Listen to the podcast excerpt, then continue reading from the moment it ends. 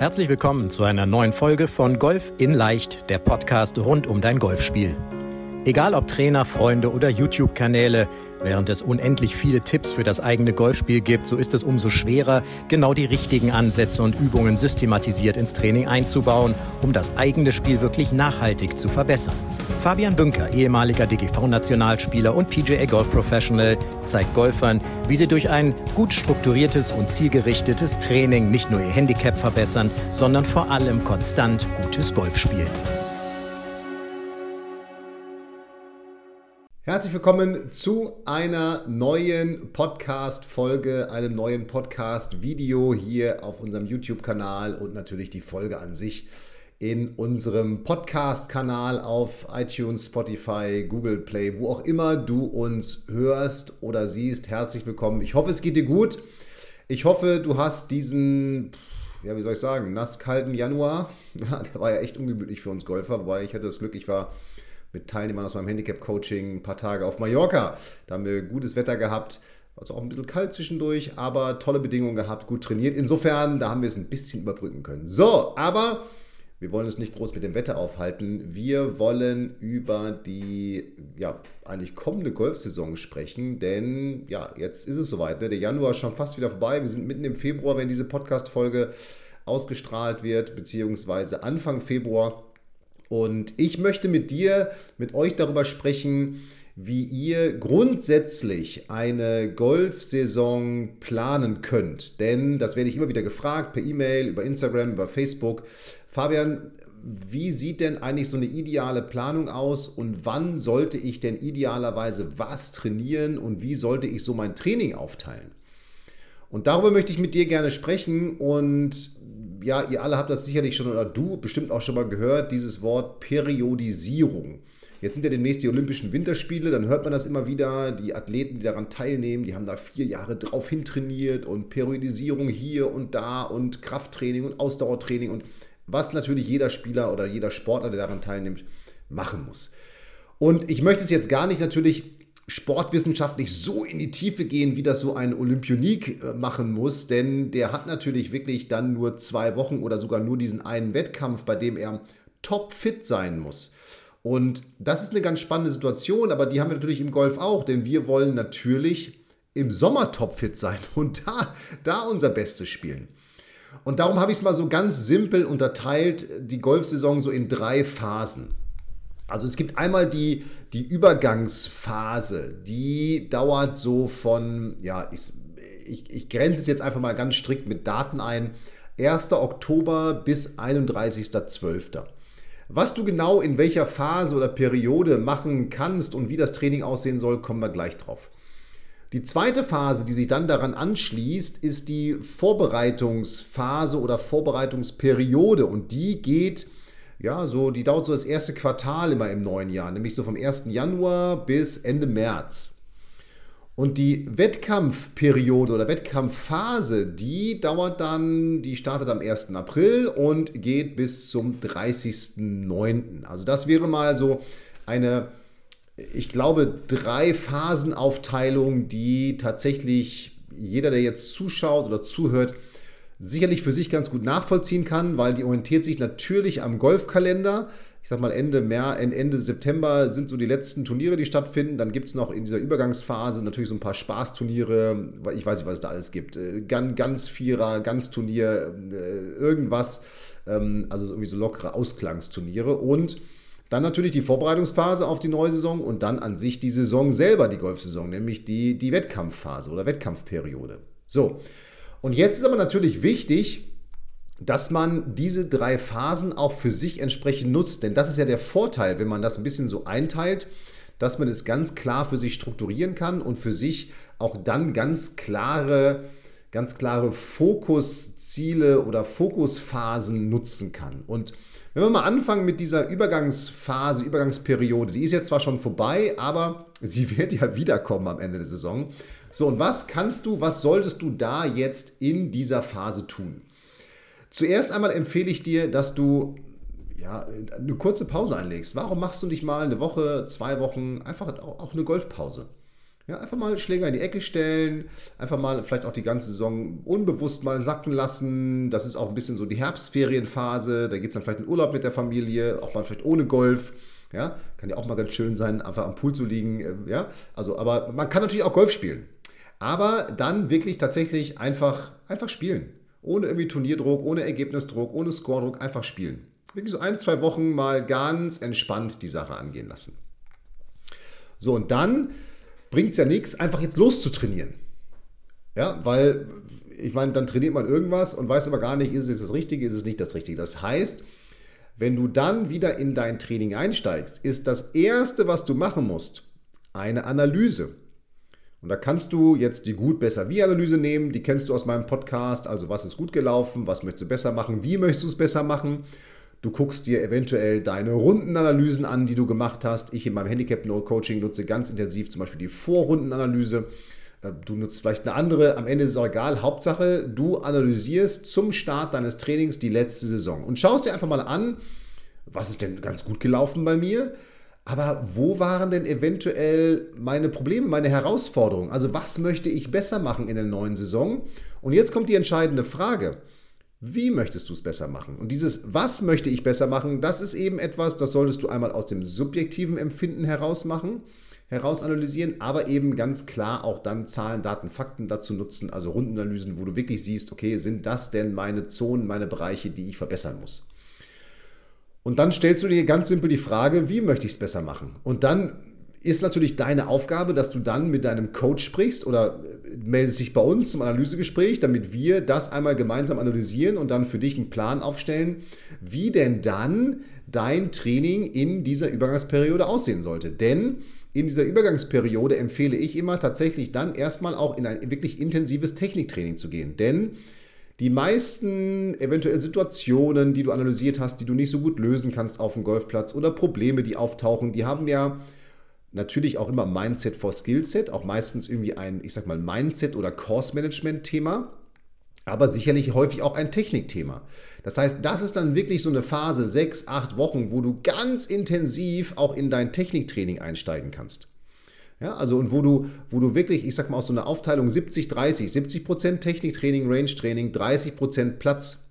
Also wo du wirklich ganz klar den Fokus darauf legst, die Technik zu verbessern, einzelne Situationen zu üben, vielleicht auch einzelne Schläge zu üben, die dir nicht so gut gelungen sind, immer wieder zu gucken, was muss ich da tun, um diesen Schlag, um diese Situation beim nächsten Mal zu lösen. Also der Fokus in dieser Übergangsperiode liegt ganz klar, kurze Pause, Analyse der letzten Saison und dann aufbauend auf der Analyse eben ein dann intensives Training, Techniktraining, situationsbezogenes Training in den Bereichen, die bei dir zu verbessern sind.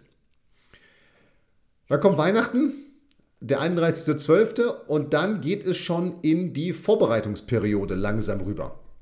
Das heißt, aus einem ganz harten Techniktraining und aus einem Fokus 70% Training, 30% Platz wechseln wir dann schon in ein 50-50-Verhältnis, nämlich 50% Training, 50% auf dem Platz. Das heißt, es geht jetzt darum, das, was du in deiner Technik verbessert hast, das jetzt weiter zu stabilisieren, weiter für dich zu festigen, zu automatisieren. Natürlich weiter auch an diesen Stellschrauben drehen, aber eben nicht mehr ganz so krass nur noch den Technikfokus, sondern dann gucken, okay, wo stehe ich jetzt? Was kann ich jetzt daran verbessern und ja, da muss man auch immer gucken, bringt es jetzt noch dann so, ich sag mal, drei Monate vor der Saison, vor dem Saisonstart, so ganz ultra intensiv in die Technik einzusteigen? Oder sagt man nicht einfach, okay, hey, ich spiele jetzt vielleicht meinen kleinen Slice oder meinen kleinen Draw oder meinen kleinen Hook und das stabilisiere ich jetzt. Natürlich trotzdem mit einem Fokus auf Technik, aber das stabilisiere ich jetzt. Der nächste Schritt ist der, dass du natürlich auch zwischendurch diese Analyse, die du dann in der Übergangsperiode gestellt hast, immer mal wieder evaluierst. Das heißt, guckst immer wieder, bin ich auf dem richtigen Weg? Bin ich immer noch an den Dingen dran, die ich für mich in der, in der Übergangsperiode analysiert habe und verbessern wollte? Ja, also, dass du da nicht auf einmal auf so einen, auf einen falschen Weg abdriftest und dich in irgendwas verhedderst, was eventuell überhaupt keinen Sinn, auch überhaupt keinen Mehrwert für dein Golfspiel hat. So, und dann geht es ja auch schon langsam da rein, dass die ersten Turnierkalender stehen. Also äh, ich sage jetzt mal ganz von oben, von on top, der, die Deutsche Golfliga hat ihren Terminkalender äh, terminiert und, und herausgebracht, kommuniziert. Die Landesverbände haben ihre Terminkalender kommuniziert. Die Golfclubs haben ihre Terminkalender kommuniziert. Es gibt die ersten offenen Wettspiele, die klar sind, Turnierserien. Das heißt, jetzt solltest du dich auch dann schon mal mit deiner direkten Turniersaison befassen und einen Turnierkalender aufstellen nach der ABC-Methode. Was die ABC-Methode ist, spreche ich im nächsten Podcast drüber, würde jetzt ein bisschen diesen Rahmen spannen, aber ABC ist letztendlich ein bisschen eine Priorisierung, geht es einfach nur darum, okay, ich habe ein paar A-Turniere, das sind meine wichtigsten Turniere, B-Turniere sind so Vorbereitungsturniere und C-Turniere sind Umsetzungsturniere.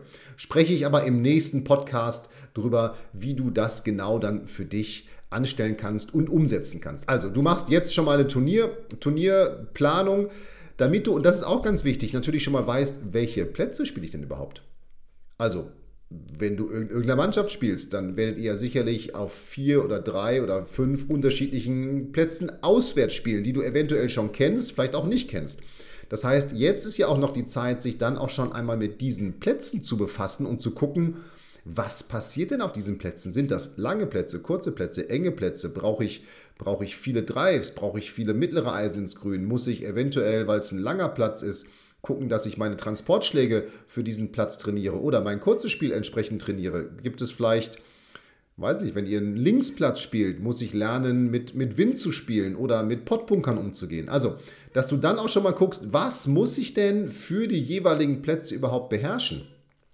Und auch da schon mal anfängst, das in dein Training einzubauen. Aber das ist natürlich dann auch ein ganz intensiver Bestandteil des, der Wettkampfphase. Das heißt, jetzt nochmal in dieser Vorbereitungsperiode, du machst deine Turnierplanung, Du festigst das, was du in der Technik gelernt hast und neu gelernt hast aus der Übergangsperiode, das festigst du weiter.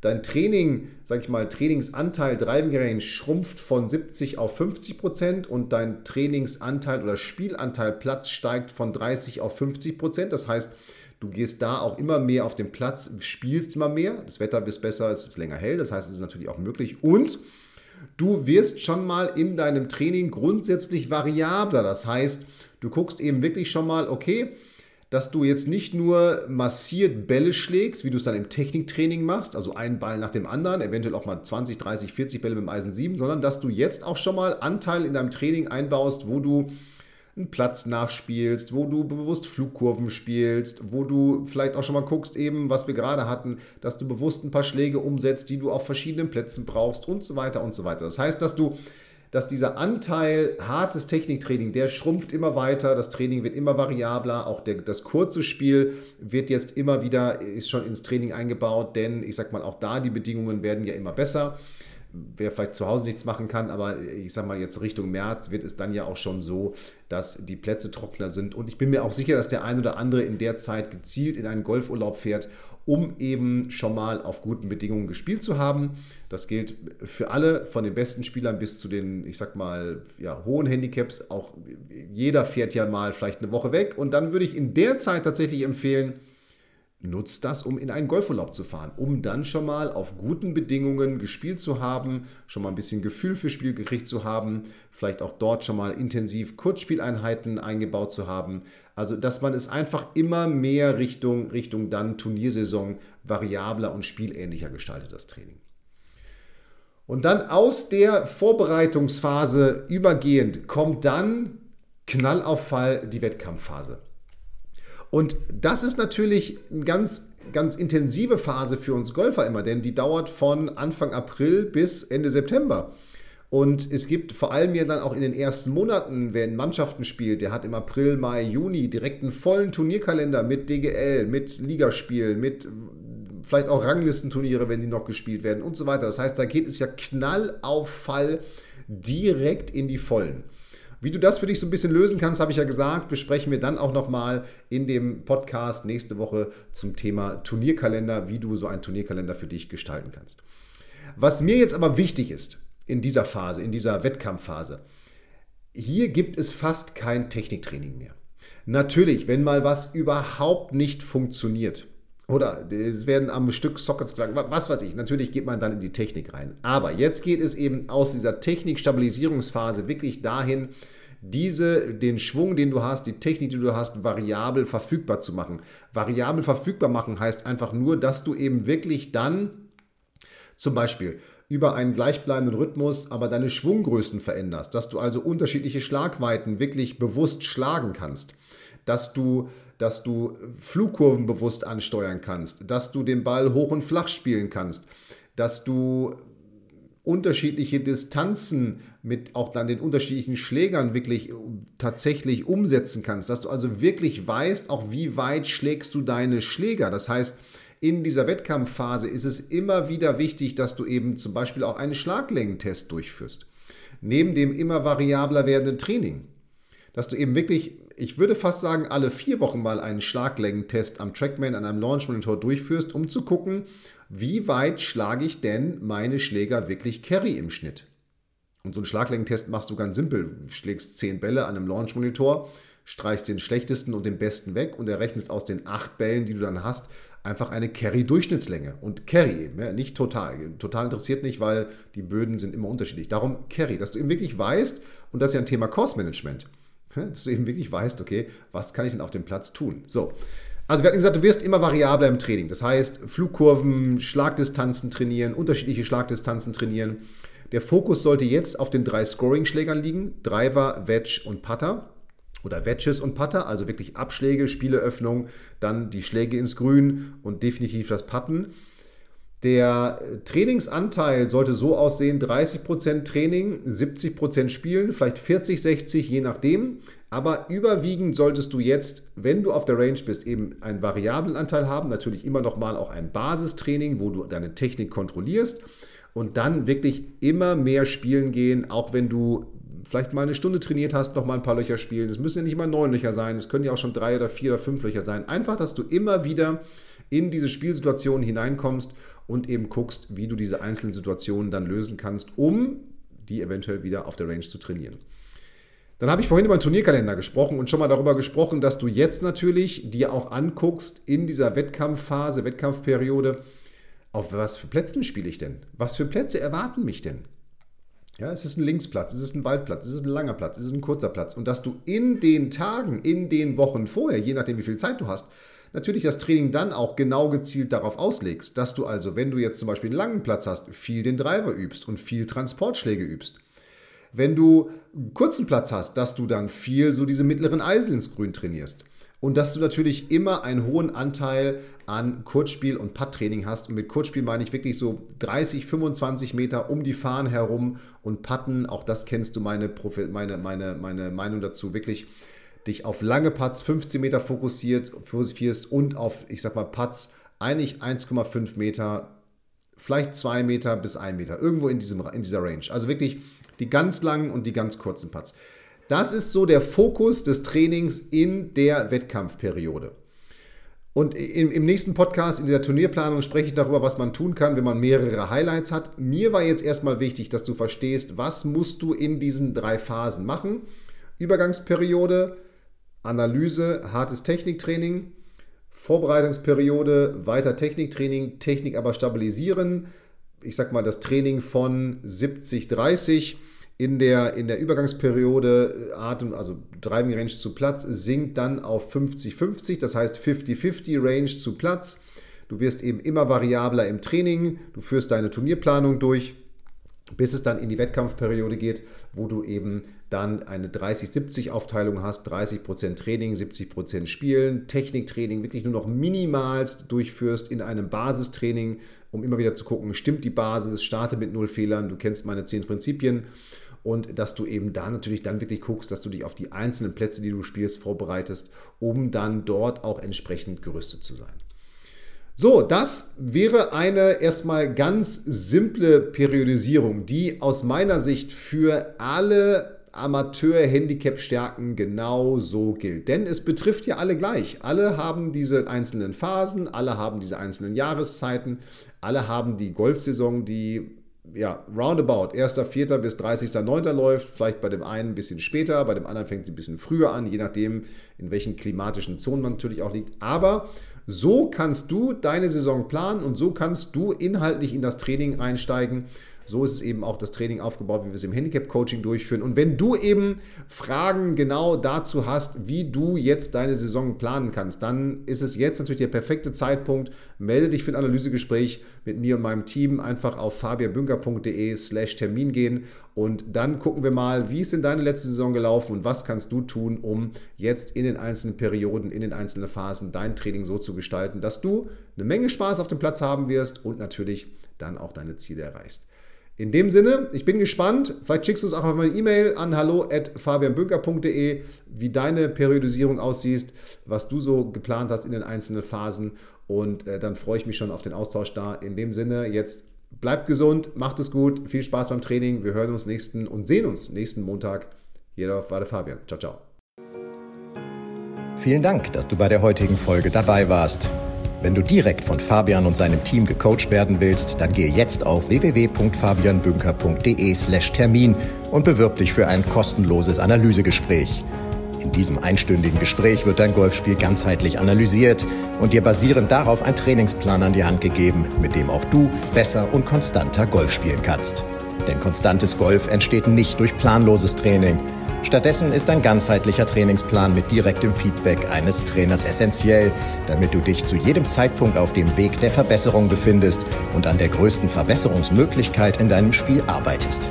Falls das für dich interessant ist, dann geh auf www.fabianbünker.de/termin und bewirb dich für ein kostenloses Analysegespräch.